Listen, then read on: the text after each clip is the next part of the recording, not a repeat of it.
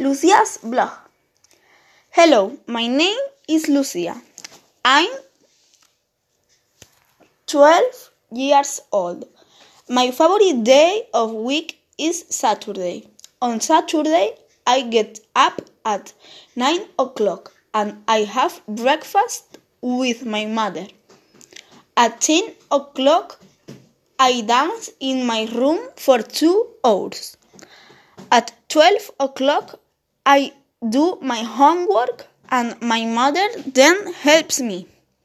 Later, we visit my grandmother at half past one and we have lunch.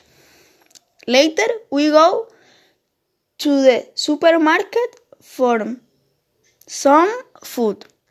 At four o'clock, we have a nap. I play with my pet brownie in the evening.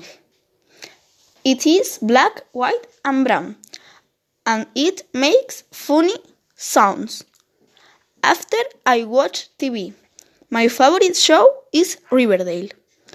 I have dinner at 9 o'clock. I have a shower, and finally, I go to bed.